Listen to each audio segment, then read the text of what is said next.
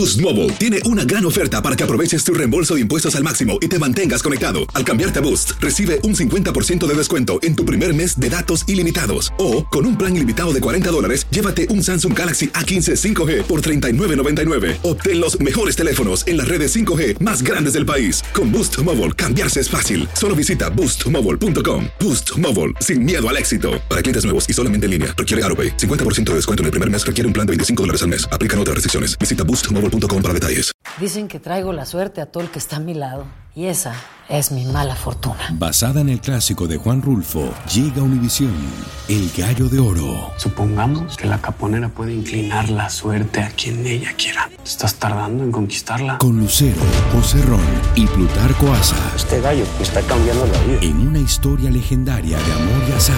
No trates de cambiarme, no lo vas a lograr. El Gallo de Oro, lunes a viernes a las 9 por Univisión. Aleluya, digo yo, porque tenemos aquí a Janet Rodríguez, por supuesto, desde la Casa Blanca, nuestra corresponsal, la corresponsal de Univisión. Bienvenida, ¿cómo te va, Janet? días, ¿cómo están ustedes? Gracias a Dios, bien. Me imagino que la estás pasando bien, estás descansando, no hay nada por allá que está pasando. Nada, esta semana ha Sí. sido, la verdad, sí, de lo De aburrimiento. Uy, A la- Janet, a las 10 el presidente va a hablar. eh, ¿Es cierto eso y de qué tú crees que va a hablar?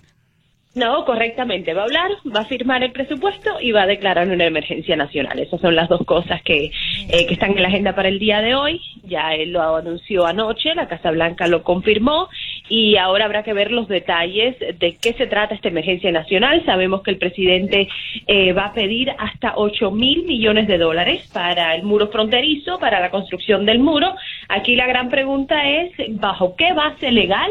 Y si a las eh, 10 de la mañana habla, si a las 10 y media le empiezan a demandar en corte. Ya California, Javier Becerra, el fiscal general de California, dijo que va a ser el primero en demandarlo. Ayer eh, Rosselló en Puerto Rico también dijo que nos vemos en corte si le quitan los fondos de ayuda a Puerto Rico para construir el muro y asimismo hoy ya se presentan dos proyectos de ley en la Cámara Baja, demócratas los dos, eh, que buscan tratarle de quitar el poder al presidente para que declare esta emergencia nacional. En otras palabras, esto va a causar más problemas que resolver ninguno, ¿correcto? Eh, esto- Y finalmente puede que un juez le quite el poder al presidente, no de declarar una emergencia nacional, porque lo hemos discutido anteriormente en este programa. Él tiene la toda potestad de poder declarar una emergencia. ¿Bajo qué base y bajo qué fundamento? Esa es la pregunta que se podría discutir en corte. Janet, te tengo una pregunta de colegio. Eh, para explicar un poco cuál es el efecto de una emergencia nacional. Ah, ¿cómo, ¿Cómo decirte? Una emergencia nacional fue Katrina, por ejemplo, eh, un huracán que destruye eh, cientos y miles de viviendas, en donde se necesitan los fondos inmediatos para la reconstrucción de un lugar. Eso es una emergencia nacional. Eh, se ha declarado, se han declarado muchas emergencias nacionales a través de la historia de este país, pero todas tienen que tener un fundamento legal del por qué. Ahora, lo que dicen los demócratas y, y algunos republicanos que le piden al presidente que no lo haga es que en realidad en la frontera en este preciso momento no hay ninguna emergencia nacional. Si bien hay caravanas que están viniendo rumbo norte, no estamos viendo una gran cantidad de, personas que están cruzando desesperadamente la frontera todos los días, más bien los números de cruces han bajado en las últimas décadas, así que no hay tal emergencia como para eh, que, que esta eh, eh, que este razonamiento del presidente se valga en corte y pueda sacar los fondos de otros lados, porque aquí todo, todo, todo va a dar de dónde viene el dinero, ¿no? Y de a qué le va a quitar el presidente el dinero para ponerlo al muro fronterizo, y si ese muro fronterizo vale la pena y va a resolver algo. Janet, ya sí fue confirmado ayer William Barr como fiscal general. Ahora, aquí viene la pregunta. ¿Crees tú que William Barr dará fin a la investigación de Rusia o se sumará a ayudar un poco a, a, a Mueller? Ni la una ni la otra. Yo creo que William Barr, como bien lo dijo, y ojalá que siga lo que dijo bajo juramento, él va a permitir que Mueller, sin intervención política, termine su investigación cuando sea que la quiera y la pueda terminar. Y William Barr, el papel principal que tiene es decidir si el reporte que vaya a dar eh, Mueller se hace público, se entrega a la Casa Blanca, se entrega al Congreso, ¿qué se hace con ese reporte? Ese es el papel crítico que va a jugar William Barr y eso está por verse. Yo, yo tengo una duda, perdóname que altere el orden de la mesa, pero, pero no quiero que se vaya porque es una pregunta colateral. ¿Mueller está subordinado a quién? ¿Al Departamento de Justicia o es independiente con un presupuesto independiente?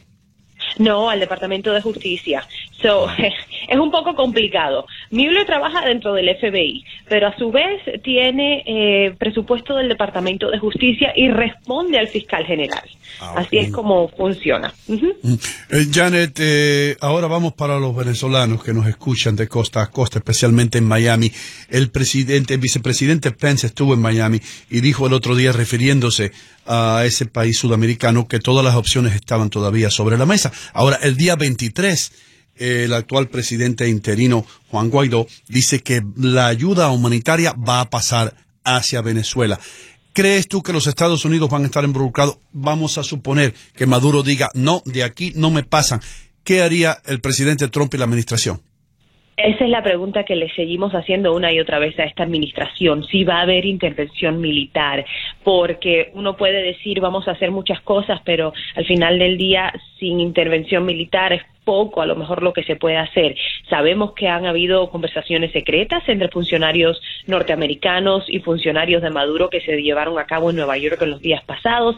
Sabemos también que el presidente Trump va a hablar en Miami este lunes sobre Venezuela, pero una y otra vez preguntamos a, funcionarios de gobierno muy involucrados en estas conversaciones ¿Qué va a pasar si Maduro se sigue resistiendo? Vamos a mandar tropas, vamos a intervenir, vamos a ayudar a Guaidó militarmente y nos dicen al momento no queremos hablar de una intervención militar, queremos que Maduro salga por las buenas, pero ¿hasta cuándo va a durar eso?